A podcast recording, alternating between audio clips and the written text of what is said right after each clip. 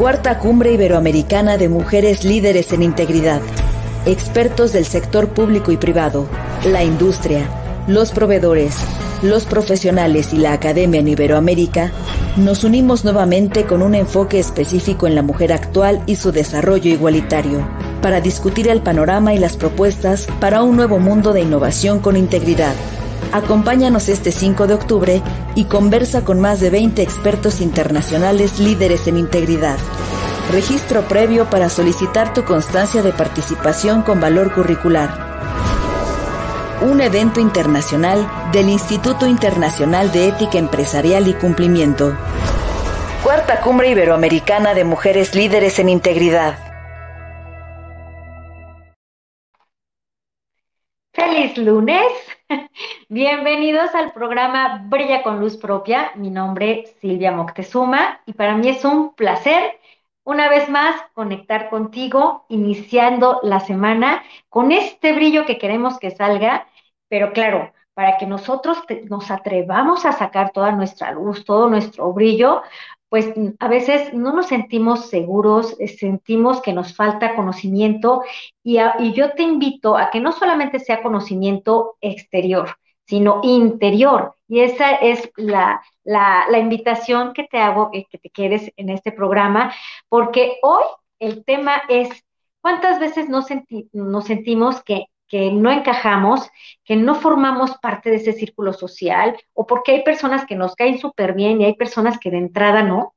Y lo mismo les pasará seguramente a las personas al conocernos, que sientan rechazo a nosotros, que no nos den oportunidades sin ni siquiera conocernos. Entonces, ¿cómo, cómo nos, nos nacimos o nos hicimos? Esa es la pregunta que hay que respondernos. y para eso, pues qué mejor que, apalancarnos del conocimiento y del experto que nos va a hablar el día de hoy de este tema, que es el licenciado Alejandro Negrete. Negrete, él es consultor y comunicador en semiología de la vida cotidiana. Es licenciado en psicología, coach oncológico y de finanzas, especialista también en adicciones. ¿Por qué no mejor conocemos a Alejandro Negrete, que está con nosotros? Hola, hola Silvia, gracias, gracias por la bonita presentación y bueno, pues un saludo a ti y a tu, a tu audiencia y bueno, es un placer para mí poder compartir con todos ustedes esta información que de veras es fascinante. Claro, siempre es fascinante porque cuando uno empieza, ya no acaba. O sea, se presentan muchos temas y uno quiere siempre aprender más y no solamente aprender más para, para pues conocer a los demás, porque muchas veces cuando empezamos a, adentrarnos al mundo de la psicología, de las personalidades, del desarrollo personal, siempre decimos, ah, fulanito, y empezamos a, a categorizar a las personas y no solamente se trata de eso, digo, es una parte, pero creo que la más importante es el autoconocimiento. ¿Qué mejor manera de sentirnos seguros, de, de, mejor acto de amor, que es conocernos a nosotros mismos? Entonces, por eso es que te invité, Alejandro, porque tú eres el experto, el que nos puede ayudar a comprender eso que pregunté hace rato. ¿Nos hacemos o nacemos ya con esta personalidad? Claro, claro que sí. Eh, mira, sí, sí, con gusto ahorita contestamos esa, esa pregunta. Primero que nada me gustaría eh, poquito que conozca la audiencia eh, sobre lo que es la semiología de la vida cotidiana, que en, este, en esta ocasión pues me voy a enfocar más en, ese modelo. este modelo de semiología de la vida cotidiana es un, es un modelo educativo con encuadre terapéutico y está orientado al desarrollo de la conciencia de las personas. Sí, este modelo de semiología de la vida cotidiana lo creó el doctor Alfonso Ruiz Soto. Sí, este, este doctor pues ya tiene más de 30 años impartiendo cursos de semiología de la vida cotidiana ahí en el siglo XXI en la Ciudad de México. Y bueno, estos cursos están todos orientados al conocimiento del ser o al conocimiento de uno mismo.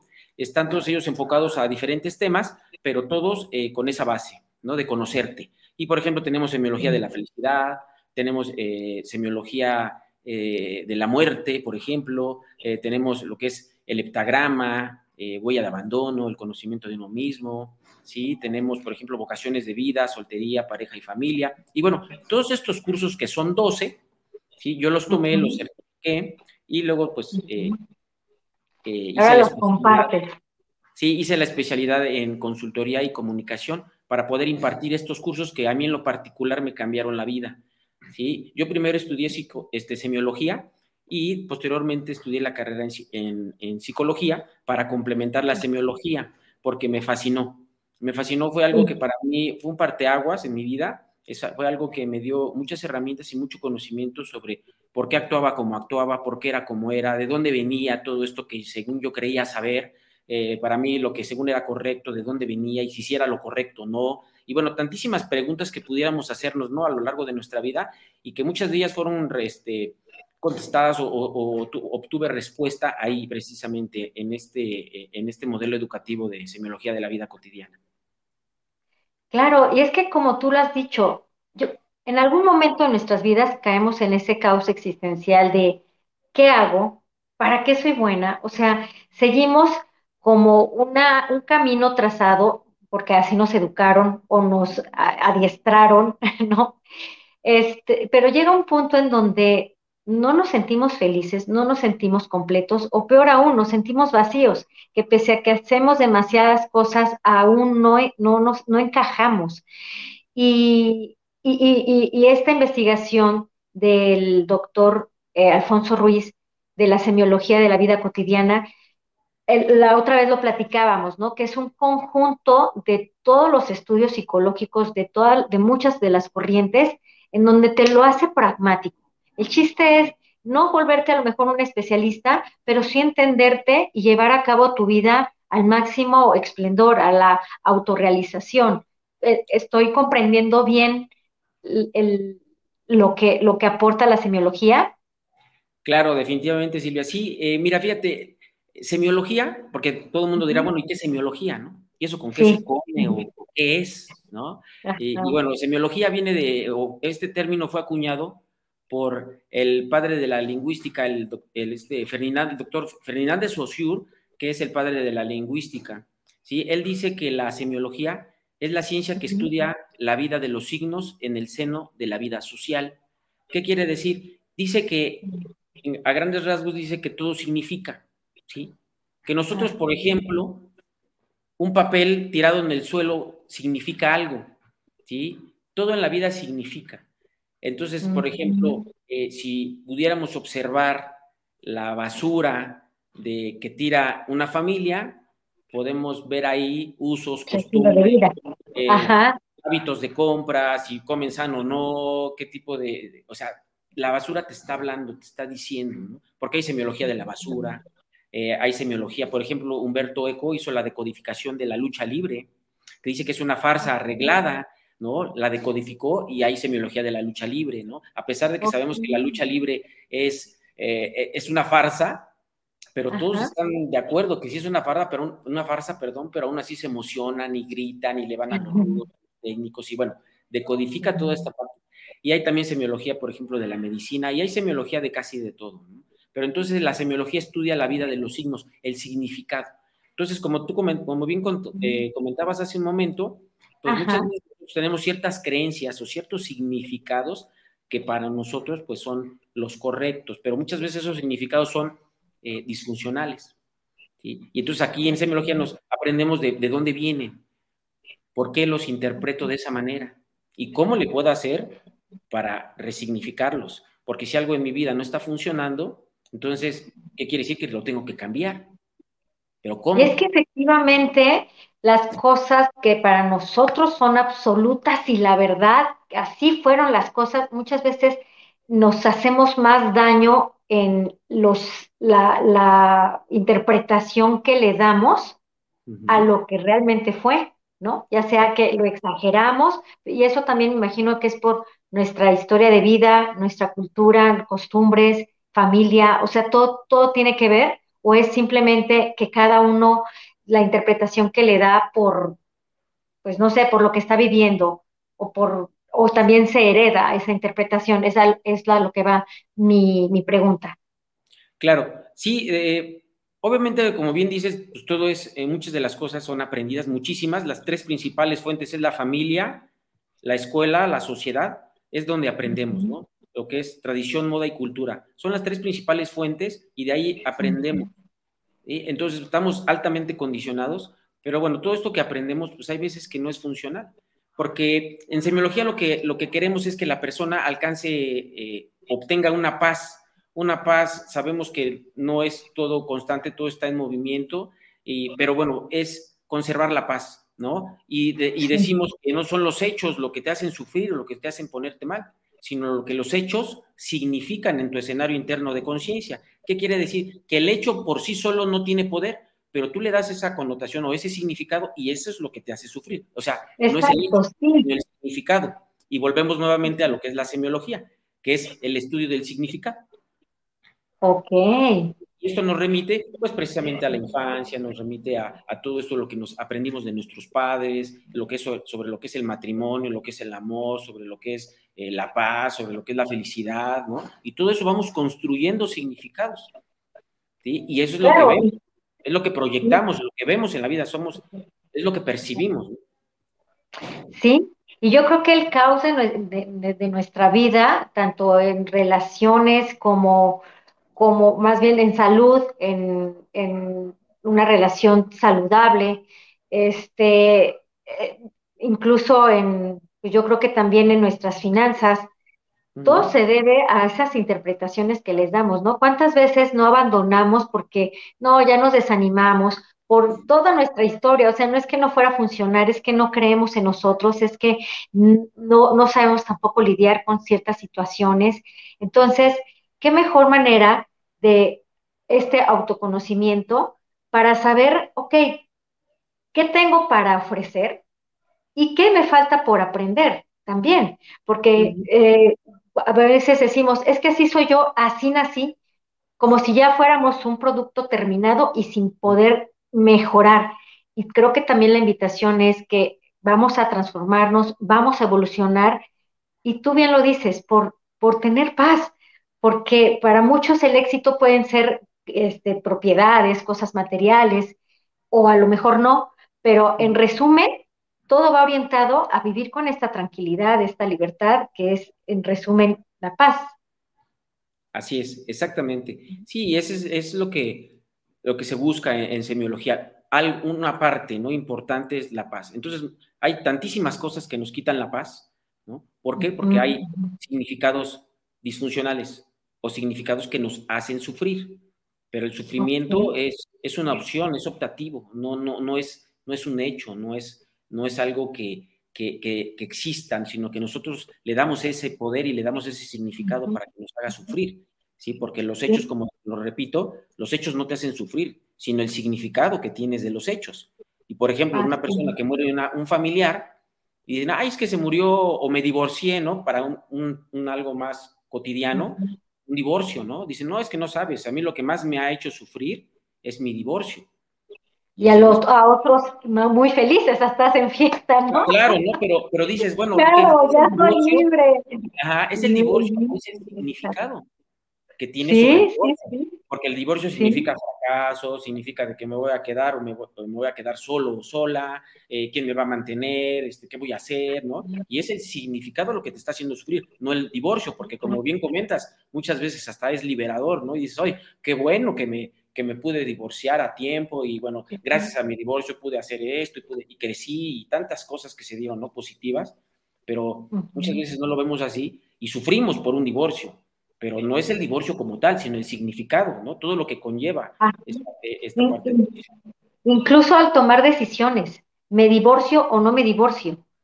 ¿Tengo novio o no tengo novio? Porque también ese significado de, no, prefiero no tener novio, porque mi inconsciente está el tener novio, me pierdo, pierdo, pierdo en lugar de ganar. Entonces, por eso muchas personas prefieren ya quedarse consigo mismos porque el significado, y es que también, por otro lado, volteas a ver y dices, ¿de, dónde me inspiro? ¿Dónde hay parejas felices, no? Entonces, bueno, pero me gustaría que nos adentráramos a este caos de la personalidad, de nacemos o nos hacemos, o sea, en qué parte ya nacimos así o en qué otra, en qué otra parte de nosotros es la que efectivamente nuestra vida está influenciada por los símbolos y los significados que le damos a las cosas o a las situaciones. Claro. Bueno, es un tema muy amplio, definitivamente hay muchas cosas que son aprendidas, muchísimas, muchísimas son aprendidas, son condicionamientos que ya tenemos desde que nacemos y vamos eh, en un proceso de individuación donde vamos aprendiendo de estas tres principales fuentes, la familia, la escuela y la sociedad, y eso nos va determinando como personas, en gustos, costumbres, eh, hábitos, muchísimas cosas nos determina. Pero hay una parte, sí, hay una parte importante que es genético, y esto viene de la psicoendocrinología, ¿sí? En este tema, en semiología lo vemos como el heptagrama, es un curso, es un curso, pero no vamos a ver ahorita el heptagrama como tal, sino vamos a ver una partecita muy pequeña de ese curso de heptagrama, que son los énfasis genéticos. ¿sí? El heptagrama ya es, algo mayor, es en un contexto mayor, eh, donde pues precisamente se va dando esta, esta carga genética que nosotros la podemos observar o la podemos ver en la persona a través de la energía. ¿Qué tanta energía tiene una persona? ¿Sí? Y que eso es genético. O sea, eso no es de que, por ejemplo, una, una persona que nació con poca energía, pues no va a poder tener muchísima energía, como por ejemplo un motriz una persona motriz que hace ejercicio, un, atleta de alto rendimiento que puede entrenar, no sé, seis, ocho horas diarias, ¿no? Ajá. Y, alguien que no nació con tanta energía y le dices, a ver, ponte a hacer ejercicio como ese atleta, dices, no, pues me muero. No, es más, claro, pero, que ahí, pero que ahí empieza, eh, incluso en las escuelas, ¿no? Todos parejos, todos parejos a, a participar en el maratón de cinco kilómetros y hay quienes se les facilita, es, incluso se sienten alegres, entusiastas, y hay otros que les pesa y que esto merma también su amor propio, ¿no? Porque también así como tenemos que cuidar nuestra paz, también yo, yo creo que el amor propio ya lo tenemos, pero se va mermando porque muchas veces nos comparamos con quien sí puede o quien sí es mejor. Y yo me encontré también en esa situación de decir, ¿para qué soy buena? O sea, ¿para qué soy buena? Si me comparo con mis amigos, ellos son mejores en calificaciones y aunque yo me esfuerce y puedo alcanzarlo, pero implica que me esfuerce y hay quienes nacen así, ¿no? Entonces, eso te va haciendo una persona incluso insegura, que se siente en desventaja, a lo mejor eh, prefiere mejor quedarse callado, no participar. Entonces, imagino que así como a mí me pasó, a todos nos pasa, que de pronto no nos sentimos competentes y, que también la educación nos ha hecho creer que le tenemos que echar ganas, como si se tratara de echarle ganas nada más. Platícame ahí, ¿cómo, ¿cómo logramos entendernos y ser más compasivos con nosotros mismos? Fíjate que hay un dicho que dice que la raíz de todos nuestros males radica en la ignorancia de nosotros mismos. Y es un lema que usamos mucho en semiología de la vida cotidiana porque precisamente lo que dices, ¿no? Como desconocemos de nosotros, o sea, somos unos desconocidos de nosotros mismos, ¿no? Pero vas a decir, bueno, ¿y como por qué? Si, pues, si me baño diario conmigo y salgo a todas partes conmigo, o sea, ¿cómo que no? ¿Cómo que me desconozco, ¿no? ¿En qué sentido me desconozco? Pues precisamente uno de, muchos es esta parte de, de los énfasis genéticos, ¿sí? No, Muchas veces, como dices, me comparo con otras personas y quiero ser como esas personas, pero no me alcanza. No me alcanza porque políticamente estoy constituido y tengo ciertas cualidades y hay otras que no las tengo, que no están en mí, que las puedo desarrollar, sí, pero a, una, a, cierta medida, en cierta medida, o sea, no puedo desarrollarla. Por ejemplo, si yo no soy motriz, no puedo, no puedo ser un atleta de alto rendimiento. Y eso tiene mucho que ver con la vocación. ¿A qué me dedico? Por ejemplo, una persona emocional, una persona, una persona emocional que es una persona que tiene poca energía, que tiene una capacidad enorme para amar, ¿sí? Esta parte emocional, que es muy aguda en sus sentidos, en esta, son muy sensuales, esta parte de, de, percepción por los sentidos, el gusto, el olfato, el tacto, todo esto, ¿sí? Son personas que tienen esos, sus cinco sentidos muy agudizados, ¿sí? Ellos son muy buenos para la pintura, para las artes, tienen contacto con los niños y son, bueno, eh, hacen clic luego, luego con los niños, con las plantas, ¿no? Eh, son personas que ven un, un, eh, paisaje y, bueno, se asombran y, se quedan, pueden quedarse ahí media hora contemplando un paisaje y sentir realmente que, que les conmueve. Cuando, cuando un motriz dice, ay, pues está padrísimo, como para irme a correr, ¿no? Como para irme a correr ahí a esa montaña, no le ven esta parte emocional, sino le ven la parte motriz. Y cada uno de ellos le va, va a ver la vida desde, sus, desde su ventana, desde sus lentes. Estos, énfasis genéticos son tres, ¿sí? Es, El énfasis es el motriz, el emocional y el racional.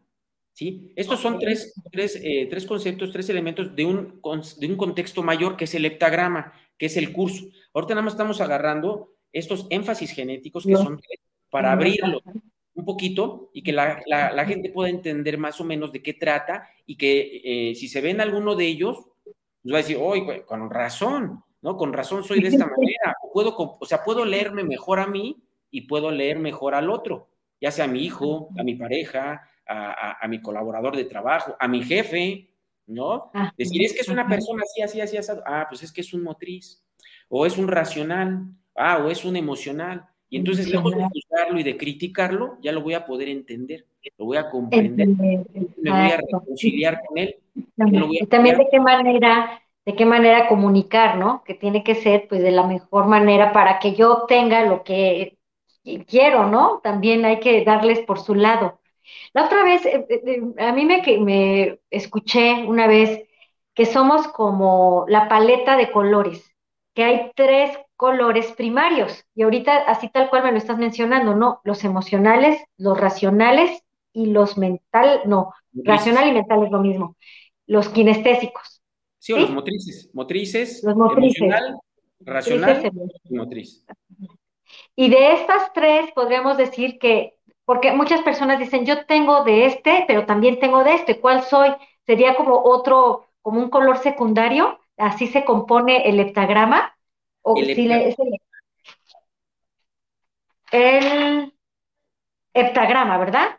El heptagrama, sí, porque está el enneagrama, que el enneagrama es de la esencia y de la personalidad, pero este heptagrama, eh, su creación, la creación fue de Alfonso Ruiz Soto y lo sintetiza para que no, este, para que solamente haya un heptagrama, porque enneagrama hay de la esencia y de la personalidad. Y entonces hay que saber cómo interpretar muy bien todo esto para poder eh, decir, ah, yo soy este y este y este y me compongo de esta manera, ¿no?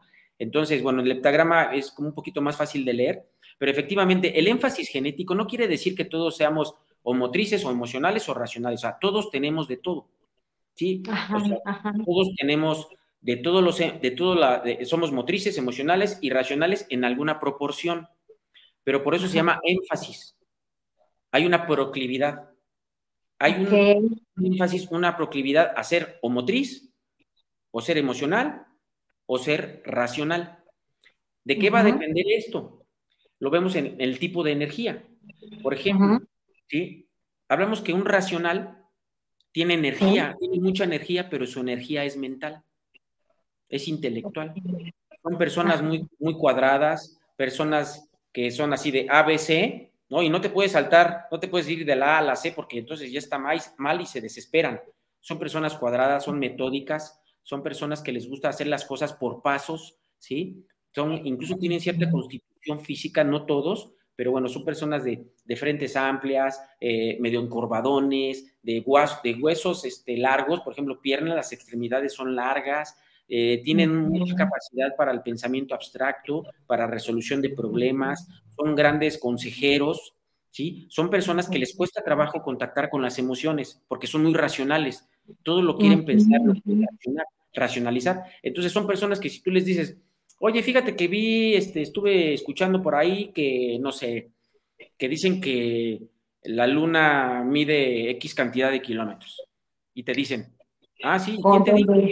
¿Quién te dijo? ¿Cuál es la fuente? Ajá, a ver, ¿quién te dijo? Me dijo un vecino, no, bueno, ¿y ese vecino qué? ¿Es astronauta o es, este, perdón, este, astrólogo? O, o, quién es él? Como, ¿por qué te dijo?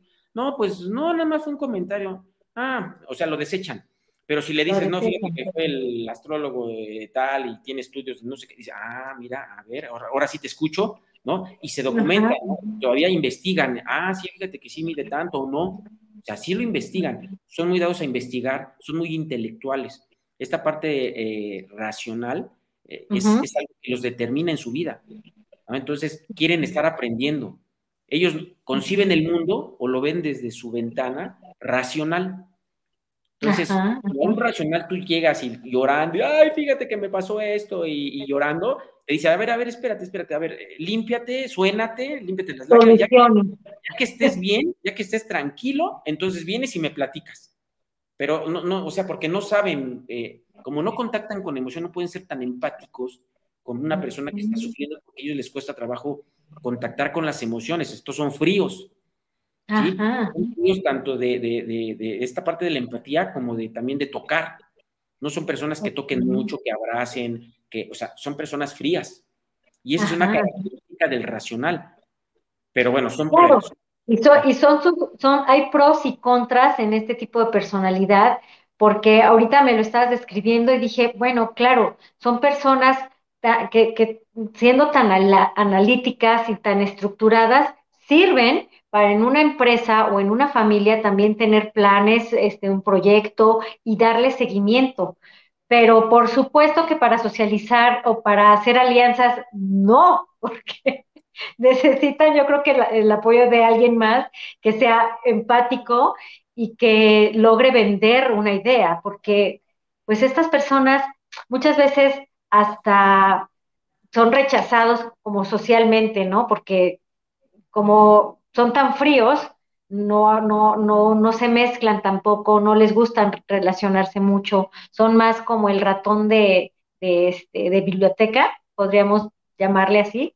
Claro, definitivamente, y son personas que planean mucho, pero no concretan, porque si piensan que algo les hace falta, es que no está completo, algo le hace falta y planean y planean y planean, pero les lleva mucho tiempo concretar. ¿Sí? Entonces, pero son personas que dicen, oye, vamos a, les puedes decir, vamos a jugar fútbol, vamos a hacer deportes.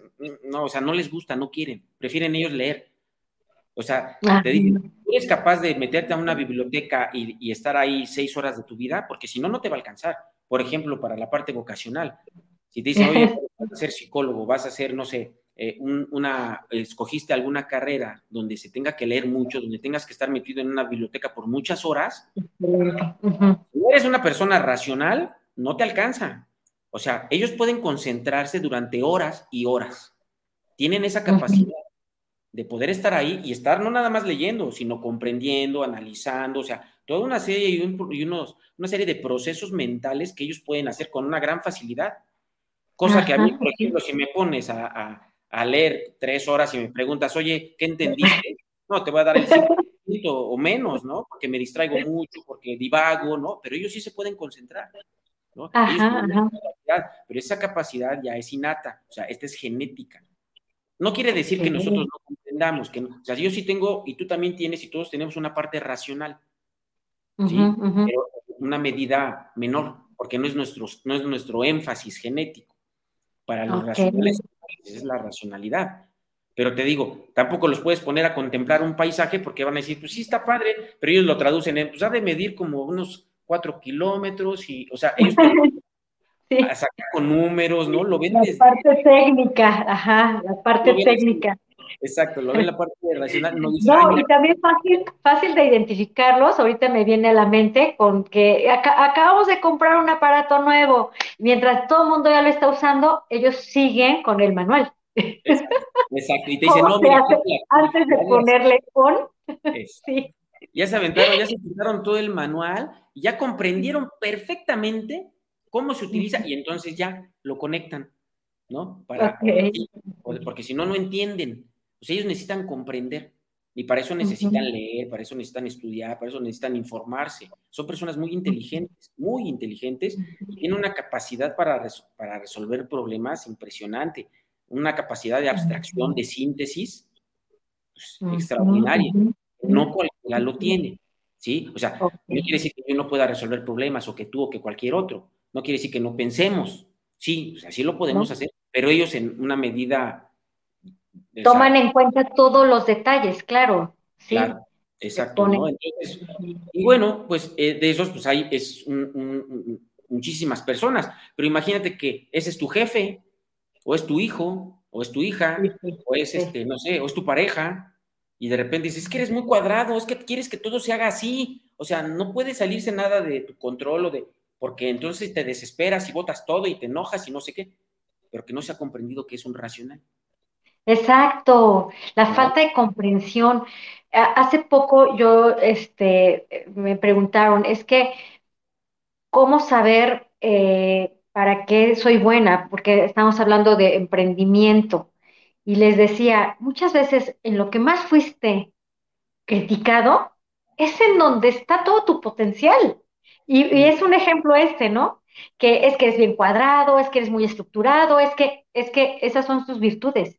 Otra cosa es que son diferentes a las nuestras y lo vemos como defecto, pero en realidad es una virtud. Entonces, que como mamá, como papá, creo que tenemos que prestar mucha atención a este estudio porque también nos ayuda a potenciar su autoestima o también a desvalorizarlo tremendamente, ¿no? Porque les podemos hacer mucho daño a nuestros hijos. Claro, claro. Y bueno, y también los racionales son muy, muy eh, soberbios, porque sienten que saben todo.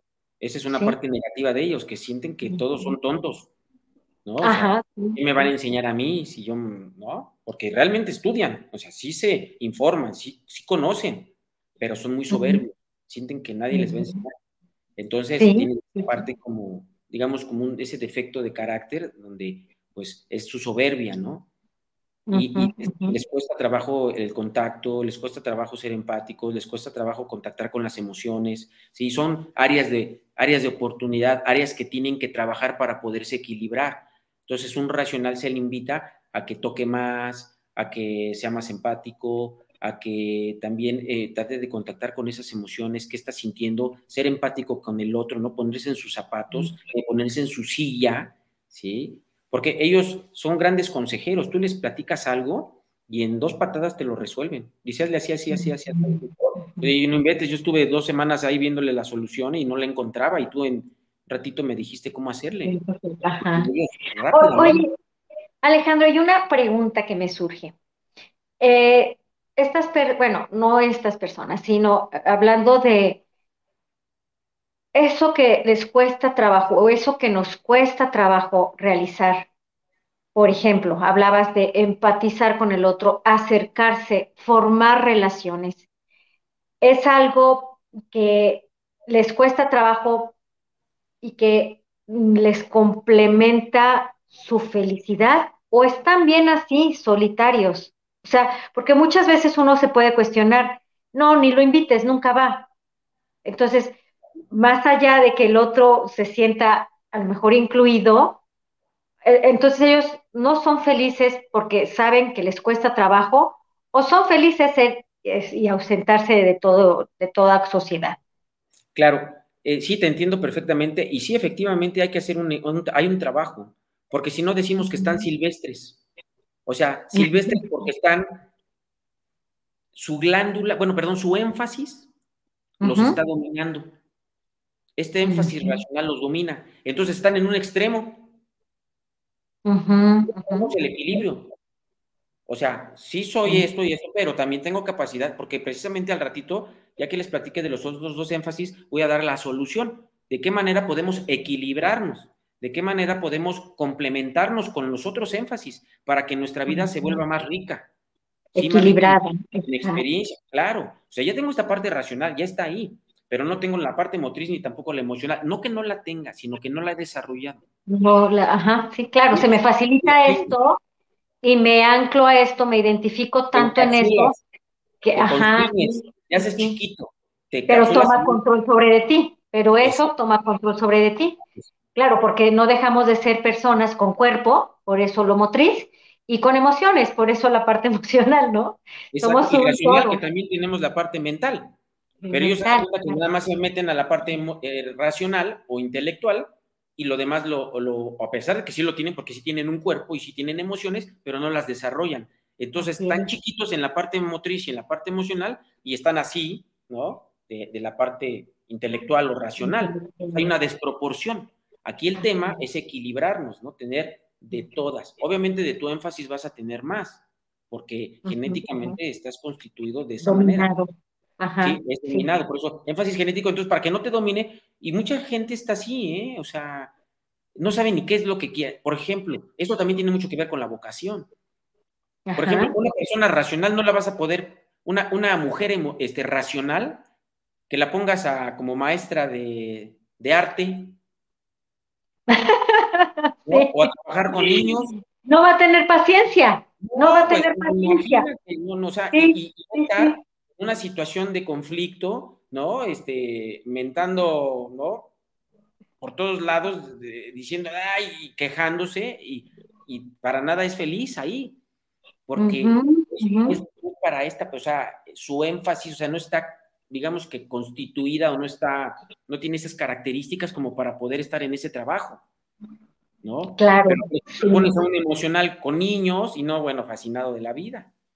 Ajá, les gusta el contacto, porque tienen paciencia, como no tienen mucha energía, pues no tienen prisa, entonces ellos sentaditos, ¿no? Tranquilos, les ponen, tienen paciencia, les explican a los niños cómo, ¿no? Les encantan, tienen buen contacto, los niños corresponden a ese contacto, a esa, porque los ven como personas de, fiables, como personas confiables, como personas eh, tranquilas, ¿no? Y entonces los niños se les acercan, de veras, se les acercan. Tienen muy buen contacto con plantas, con animales, con niños, son buenos para las artes, tienen... Eh, son diseñadores gráficos, educadores, educadoras, eh, son, eh, se les facilita mucho las artes, la música, ¿sí?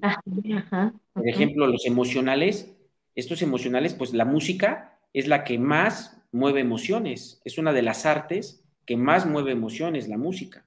Ok, ajá, sí, se les facilita, yo creo que tocar instrumentos, este, o, escribir poesía, ¿no? Porque también eso es como el, momento de reflexión, de tener ese tiempo para escribir y, conectar con las emociones, empatizar con lo que está pasando en el exterior.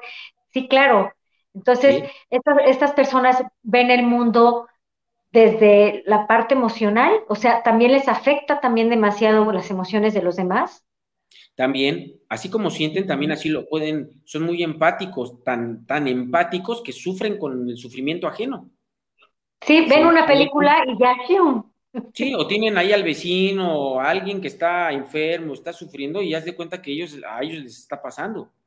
Y Ajá, capacidad de los, problemas, los problemas de los demás los convierten en sus problemas, ¿no? Vamos a salir adelante. Sí. Fíjate que también el racional, como quiere resolver todo, también se echa ah. situaciones que no le corresponden. Por eso dicen que cargan el mundo encima, entonces por eso van así hasta como jorobaditos, porque son aliens, caminan así como eh, tipo tribilín, ¿no? Así como agachadones, como lentos, pasmados, pero tienen una energía intelectual impresionante. Pero también se echan muchas cosas a la vez y se cargan, o sea, son muy responsables.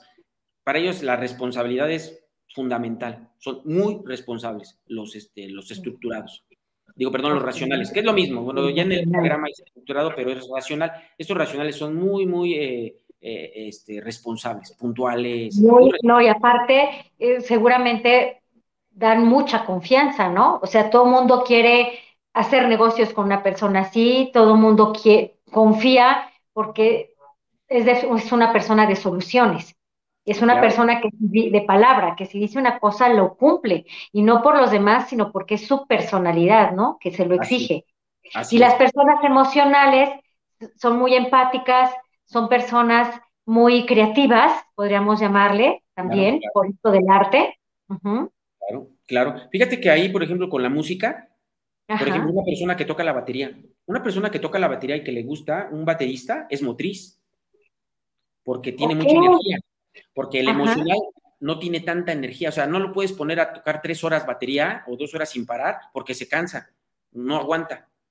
Porque hay que estar moviendo los brazos y las piernas y es un desgaste de energía importante, no lo soportan, no aguantan. O sea, media hora dicen, no, ya, ya me agoté, esto no es para mí, no quiero, ¿no? Porque tiene energía. El racional es una, es una energía mental, mucha energía, pero mental. El emocional tiene mucha energía, pero emocional. Ajá, ajá, La energía se va a diferentes partes. Su energía del racional es mental, su energía del emocional es en esta parte, perdón, la energía, sí, la energía del emocional, valga que lo repita, pero es emocional. O sea, esta capacidad de amar está muy desarrollada. Entonces son personas, como bien decía, lloran, lloran fácilmente, eh, son personas que tienen un contacto con la naturaleza, con los animales, con las plantas, con los, con los niños extraordinaria, ¿sí? Son muy buenos para las artes. Ellos, un, un, atardecer es como un orgasmo así de, ¿no? Es, son muy así, muy, muy así de, de sentir, de, de, veras, es, es, algo impresionante para ellos, es, que no sabes qué atardecer, mira qué luna, está preciosísima, así. este está delicioso, este pastelito es wow, increíble. Creo que me estoy identificando ahí, ahí me estoy identificando. No, y, aparte, sabes, este, como creo yo que también otra de las virtudes es eh, por la paciencia, es cuidar bien a los niños que requieren mucha atención, mucha paciencia y también a los ancianos o a los enfermos. ¿no? Ahí están muchos de los enfermeros o enfermeras, que, les mandamos saludos a toda esa gente que, que, se toma ese tiempo, porque efectivamente son los que a lo mejor en su momento se sintieron el patito feo en la escuela, en donde pedían resultados, el más inteligente, el más rápido, y pues estas personas, pues como que yo, como para qué, ¿no? A lo mejor era el que se detenía a enseñarle al compañerito que no podía o no entendía, ¿no? este, o abrazar a la maestra o llevarle la manzana. Claro, claro, sí, y son personas que les gusta mucho eh, socializar, eh, hacer eh, convivios y, la gente invitarlas, son muy buenos anfitriones, les gusta conciliar a las parejas, a las personas que están enojadas, así de, ay, ¿cómo puede estar enojada con él si es un amor? ¿Cómo crees? Vente, a ver, y ahí los andan invitando a comer a los dos al mismo tiempo, aunque ninguno de los dos estén enterados de que va a ir el otro, pero ahí los, ¿no? Los reúne para, conciliar, para para otra vez, pues, ¿cómo puede ser? O sea, tienen esta capacidad de amar muy desarrollada, ¿no? Están, son personas muy emocionales. Entonces, pero también tienen poca energía. imagínate un, emocional que tiene poca energía y es tu hija o es tu hijo y de repente lo ves ahí eh, acostado en el sillón a las 2 de la tarde, ¿no? Con una cobijita encima, con la botanita y viendo televisión de las 2 a las 8 de la, noche. Sí, y hasta las 8 y tú dices, o sea, y luego tú eres una, un motriz, que para ti la acción es de, donde ves tú la vida, eh, de la, desde la acción, y entonces, ¿qué le dices? Eres un flojo, eres un no sé qué, mira nada más, ¿cómo estás? Porque no entienden que su energía es poquita, o sea, o luego les ponen a hacer algo y los presionan.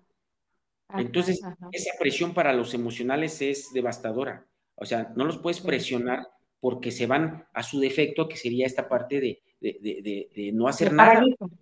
se, paralizan, los presionan. Entonces son personas que hay que ayudarles. A ver, mira, ven, yo te apoyo. Mira, ven, yo te ayudo.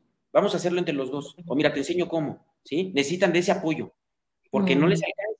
Eh, son de muy poca energía. Y tú los llevas a caminar y a los 15 minutos ya es de, ya, por favor, no, yo ya, ya, yo aquí me siento, aquí me quedo. Oye, no inventes, pues apenas vamos 10 cuadras, un motriz, ¿no? Oye, vamos 10 cuadras, apenas estamos calentando. Y el otro dice, no, no, yo ya no quiero caminar, ya me duelen los pies, ya aquí me quedo. Claro. ¿No? Pero claro, si no, claro. Si no lo entiendes, lo juzgas, ¿no? Y dices, ay, Exacto. mira.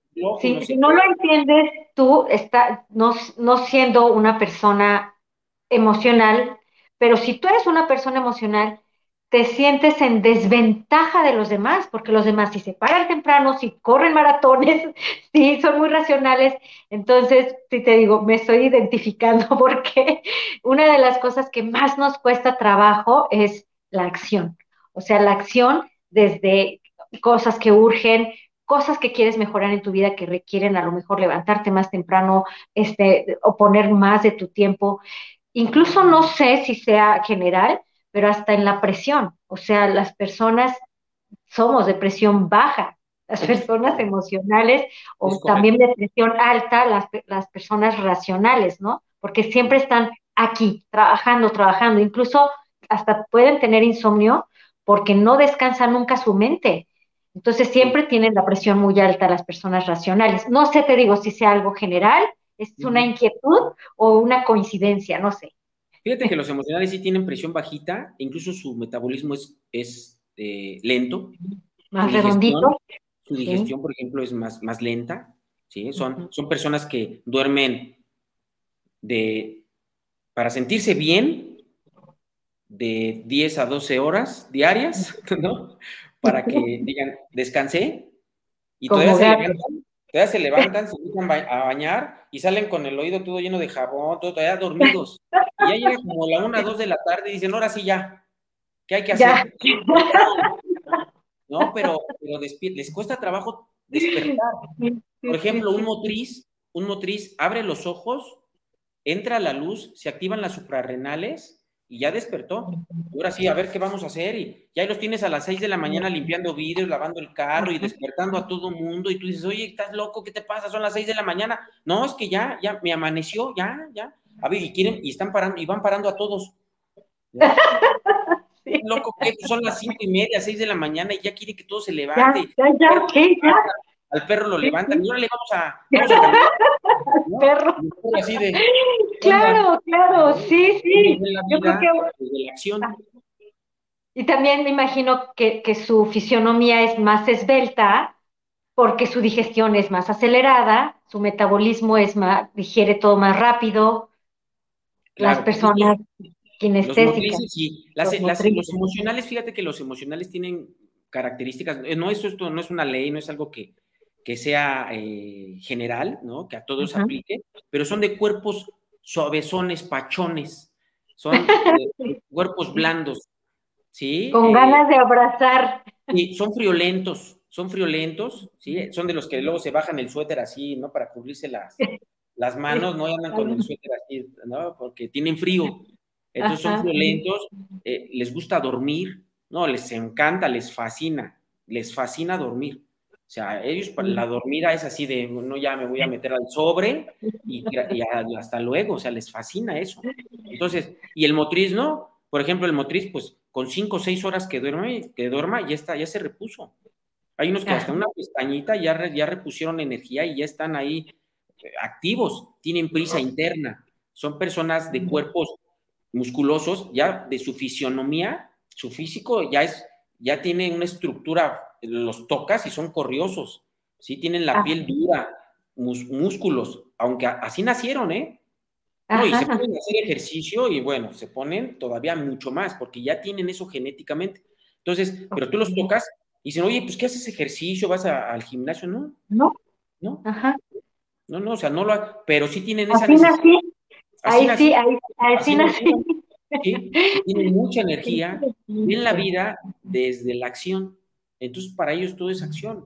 Muévete y órale, y son los que organizan y los que vamos y yo te llevo y yo te traigo y se desesperan y están viendo una, una película en el cine y si no hay, no sé, mil, muertos, este, cinco volcaduras eh, de coche, 20 explosiones y, si no hay eso, entonces dicen, ah, está medio lenta, ¿no? Y se desesperan, porque les gusta la acción. Les gusta la acción, ajá, claro. O sea, el día, el día se, el día tiene que haber acción. Si no, tienen, si no hay un programa de acciones, de, efectivamente, de qué voy a hacer, cuál es el plan, a dónde me dirijo, qué, cuáles son mis metas, ah, no tiene sentido. O sea, su vida es, tiene que tener por escrito, incluso en muchas ocasiones he observado, que, que se lo ponen como aquí, esto, a las 5, a las 6 esto, a las 8 este. O sea, es un poquito también estructurado, pero más que nada enfocado a acciones, ¿no? Claro, son de acción.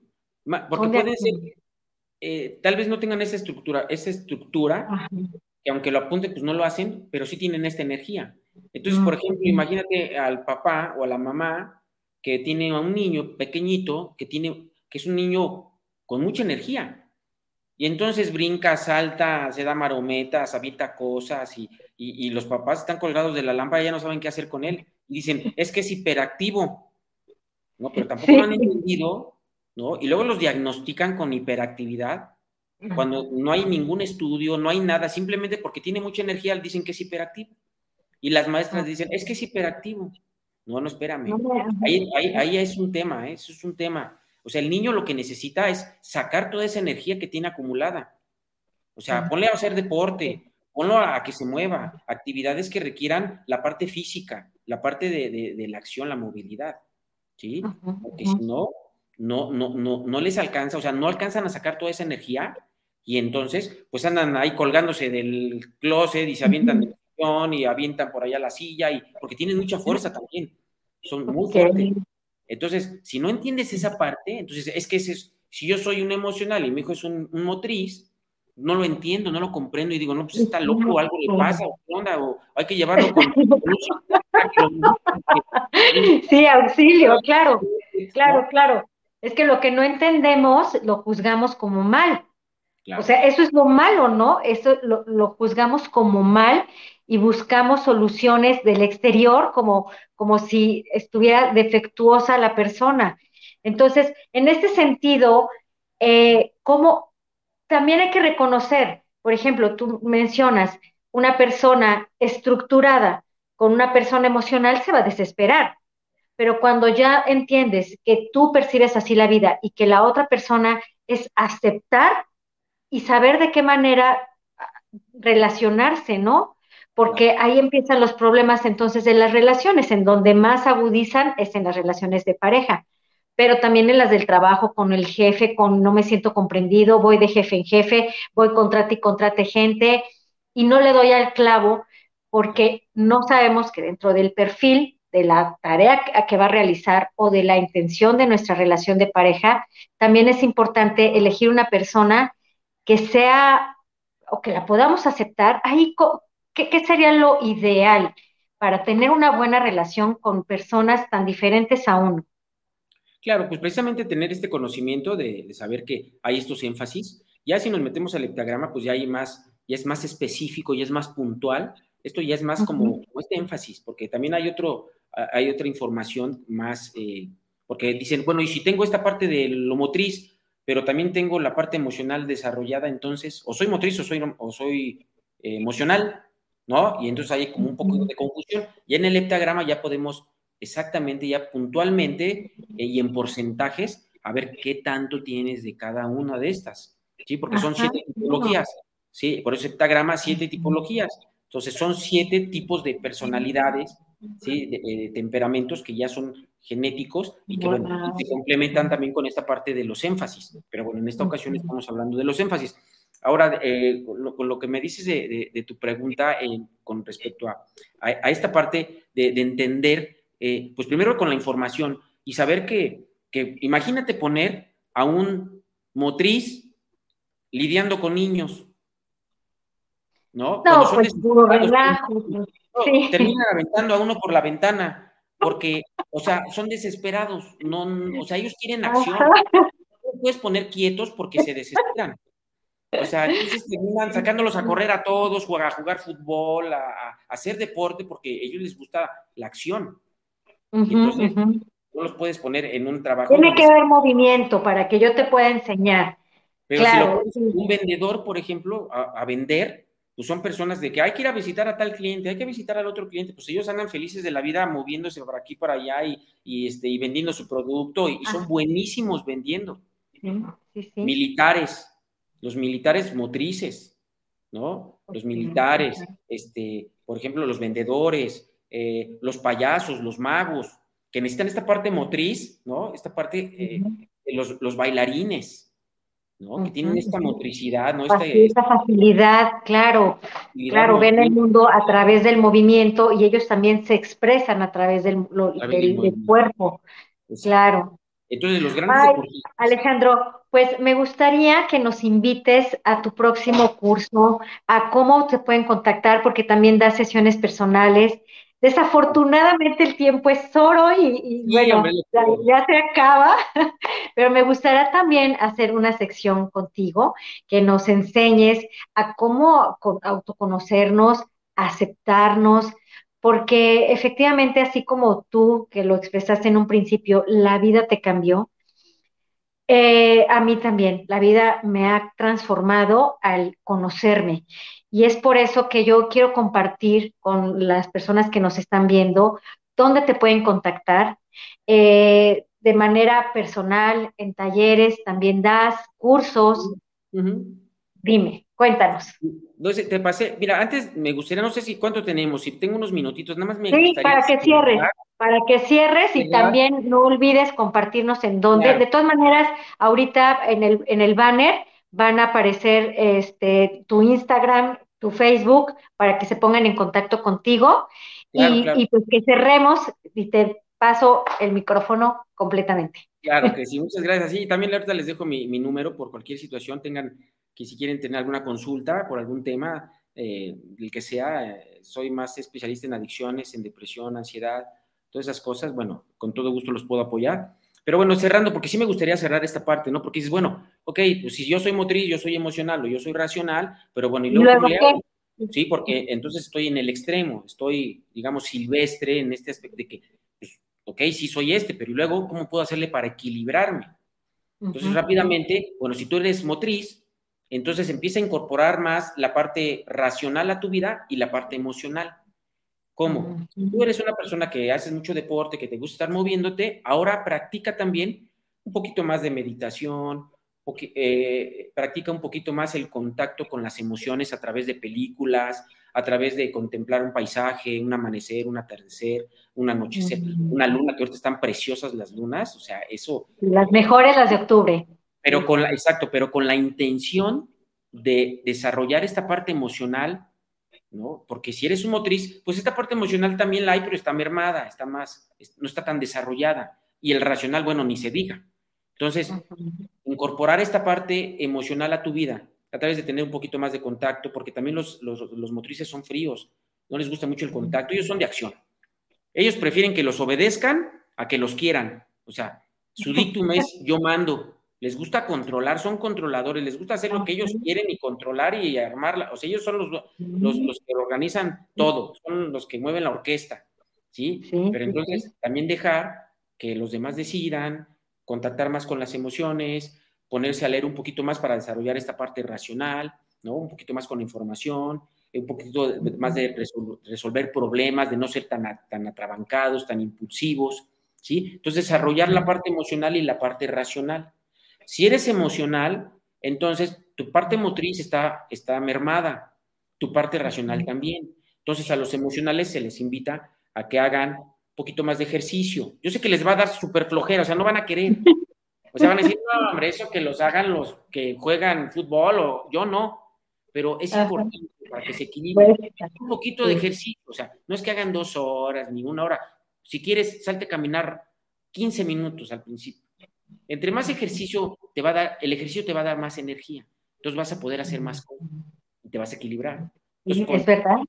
Tener más contacto con esta parte motriz, hacer un poco más de ejercicio, de tal vez si te gusta bailar, pues baila, eso es, algo motriz, ¿sí? Pero incorporar esta motricidad a tu vida, el emocional, y también esta parte racional, ¿no? Como leer, ver, este, no sé, alguna, algún video, alguna, no sé, alguna serie de, de estos de, de National eh, Geographic o todas estas eh, series o estos, eh, no sé, programas donde te, es aprender, ¿no? Es como cultivar esta parte intelectual, ¿no? Entonces... Seguir estudiando, ajá. seguir estudiando y también yo creo que la parte de, de, no solamente actuar desde la intuición, sino con una estructura, y también dale estructura a tu vida, si puedes hacer eh, una planeación de tu día desde la mañana, de, a ver, voy a hacer esto y esto y esto y ponerlo en papel, trabajar esta parte racional, esta parte de pensar, ¿no? De, de, a ver, voy a leer, no sé, cinco hojas o diez hojas de un libro y voy a poner atención y voy a ver qué puedo sacarle a esta información y pensarlo y hacer un, una síntesis o hacer una, eh, no sé, un, sí, un escrito donde sintetice lo que leí pues eso me va a ayudar mucho a, trabajar la parte mental, ¿sí? Y la parte motriz, pues voy a hacer un poco más de ejercicio, voy a moverme más, es más, pongo una canción, la que quieras, si te gusta la cumbia, lo que sea, y te pones a bailar en tu casa 15 minutos, 20 minutos, estás desarrollando tu parte motriz. Y a los racionales, pues se les invita a que hagan más ejercicio, ¿sí? Y que también tengan más contacto con las emociones, que abracen más, que eh, prueben con decirle más a sus hijos que los quiere, que, que los quieren, que los aman, que los abracen, que los besen, ¿sí? Que vean películas de, de romance, ¿no? Que, que puedan contemplar un atardecer, un atardecer, que puedan irse a la playa y quedarse viendo el mar así, pero con la intención, ¿no? Y con el, de, que me estoy equilibrando, de que estoy haciendo algo para mí. Que para mí. Que me va a enriquecer, va a ser que, que, pueda equilibrar y que pueda conocer y experimentar otras sensaciones que antes no, lo, no las tenía incorporadas en mi vida. O sea, voy a empezar a incorporar otros elementos que me van a equilibrar y van a hacer más rica mi vida y van a hacer eh, también que yo eh, tenga incluso más paz. Incluso por ahí pueden salir también algunas situaciones como de, de vocación. Y, o sea, pasan cosas formidables. Yo lo hice Yo lo hice y créeme que es algo padrísimo, es algo padrísimo. Y ahorita ya, pues trato de incorporar todo lo que hago. Si cocino, estoy incorporando, si corro, estoy incorporando las tres. Corriendo puedes ver la motricidad, de, pones atención en los pasos, qué tan, tan, qué tan grande das la, zancada, el, movimiento de los brazos, cómo va este movimiento, pero también estoy a la vez viendo sintiendo el aire, viendo el atardecer, o si estoy corriendo en la noche, las estrellas, percibiendo el aire, respirando. Sí, esta parte más atento, más atento a ti. Exacto. ¿no? Precisamente eso nos, como, dices, es incorporar lo que, lo que nos hace falta y esto sí nos trae una satisfacción. O sea, ahorita que tú lo estabas empezando a, a descifrar, yo digo, sí, a mí, sí, y a lo mejor no lo hice de una manera como tan objetiva, porque desconocía de este conocimiento, que aparte me encanta porque la semiología es tan pragmática, o sea, lo, entiendo y lo pongo a la práctica y tengo ya resultados. Claro. Entonces, eh, efectivamente, yo creo que nos acomodamos tanto en, nuestra manera más, eh, que, más se nos facilita, que más nos nace, pero cuando empezamos a incorporar las otras, incrementa el entendimiento con los demás y eso nos genera más satisfacción y efectivamente nos da mucha más energía e incluso le da más sentido a nuestra vida, porque como tú dices, ok, tengo tanto conocimiento, pero si empiezo a desarrollar la empatía, igual le enseño. Y entonces tiene un significado que todo lo que he aprendido sirve a los demás. O, o una persona emocional que empieza a activarse, a tener una estructura y se, siente con más energía, entonces le rinde para más cosas hacer y compartir, porque al final les nace compartir, pero a veces no les alcanza el tiempo o se saturan o se agobian y se bloquean, ¿no? Entonces, qué bonito como tú lo haces ver que, que, que mientras nos identifiquemos, también podemos ir agregando lo que hasta ahorita nos ha costado un poquito de trabajo, pero que va a tener muchas muy buenos resultados en nuestra vida, ¿no? Más equilibrada nuestra vida. Claro, al final va a, va a ser una versión mejor de ti mismo, ¿no? Una versión más completa, una versión más completa y, vas a crecer en amor, en comprensión, en compasión, si vas a poder entenderte y entender a los demás. Y al final de cuentas vas a crecer en amor, ¿sí? Y eso nos va a ayudar a, pues, a, cuando nos, nos, vayamos, cuando eh, trascendamos, este, dejar el mundo un poquito mejor de como lo encontramos, porque todo esto va, va, haciendo como un imán, vas, vas eh, también inculcando eh, estas cosas a tus hijos, a los vecinos, te vuelves como un imán, la, gente se empieza a acercar a ti. Claro. Porque te claro. con más paz, con más brillo, con más amor, con más comprensión, y eso genera, es un imán. Y entonces es lo que se busca, ¿no? También como este, porque al final de cuentas es el servicio a los demás. ¿No? O sea, todo esto nos lleva a eso, ¿no? Al amor, a servir. Y esto nos ayuda mucho a que la gente también, pues, entienda, ¿no? Que no nada más venimos a, por lo nuestro, ¿no? Que también venimos a compartir, a dar, a, darnos. Exactamente. Y esa es, esa es justamente la intención del programa. Por eso es que quiero eh, quedarme con esta frase que, que, dijiste, si nos vamos, que, que se va, nos vayamos, pero que el mundo se quede mejor de como lo encontramos. Es una frase que es muy parecida a la de la Madre Teresa de Calcuta, que decía, asegúrate de que cuando te vayas, las personas con las que compartías estén mejor que cuando llegaste. Y pues así empezamos la semana, Alejandro. Eh, a, ti también que nos viste, pues te invitamos a que compartas, a que nos sigas. Aquí ya en el banner está la manera en cómo te puedes contactar con, Alejandro, sino de estas maneras, ¡ah! yo aquí tengo mis apuntes, este, que te pueden contactar en, ay, no lo tengo, pero tú, tú dinos, Alejandro, ¿cómo te pueden contactar en Facebook? Eh, Alejandro.negrete. Alejandro.negrete eh, en Facebook, en Instagram es Alejandro, no, es Alex, es Alex. Alex, que no, lo tengo, déjame verlo, eh, aquí casi no lo... te, doy, el teléfono de contacto, si quieren, es el, el 55, el de WhatsApp, es el 55 13 84 29 78. Sí, lo repito, 55 13, 55 55 13 84 29 78. En esta página de Facebook, ahí me pueden encontrar, ahí pueden ver este, algunas de las publicaciones, algunas entrevistas que me han hecho en otros lados y e información que subo ahí de, de vez en cuando. Y bueno, en Instagram estoy como alex.negrete.coach. Sí. Me encanta.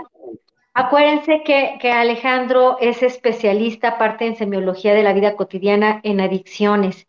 Entonces, sabemos que es un proceso también que se lleva tiempo, mucha dedicación, que la gente a veces ya quiere salir y, y, pide ayuda porque se necesita ayuda, así como tú también y como yo también, necesitamos al principio esa ayuda de un especialista que nos haga saber eh, eh, y no nos perdamos en el mundo, sino que regresemos a nosotros mismos y ellos nos puedan orientar, nos puedan guiar, nos puedan enseñar a, a autoconocernos, autogestionarnos día con día, pero al principio, de verdad, ábranse a pedir ayuda, acérquense, porque yo creo que todos aquí venimos a aprender, a, compartir también. Y qué mejor que compartir cuando ya hemos atravesado, cuando ya hemos evolucionado, cuando decimos, esto a mí me dio resultado y ahora lo quiero ofrecer para, para todos los que se pueda. Y eso es brilla con luz propia. Acuérdate que cuando brillamos siempre va a haber alguien que se va a ver beneficiado.